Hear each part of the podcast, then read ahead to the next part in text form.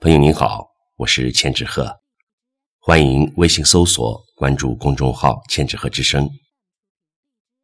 今天和您分享的是老朱淡定的作品《老朱的第一次》。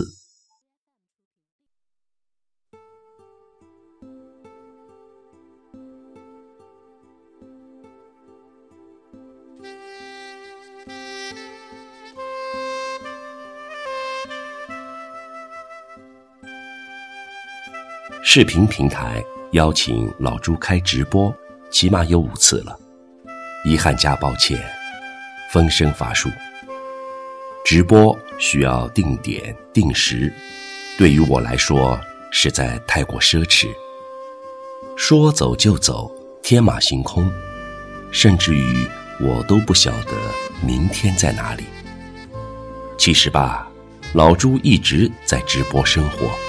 除了睡觉与洗澡，现场直播肯定非常好玩，也契合老朱的性格和价值取向。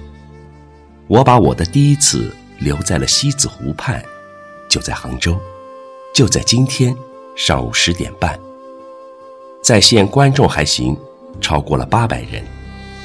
网路真正是一个神奇的存在，让人感慨万千。即便老朱是中国第一批从事 IT 的人，而且超过十年，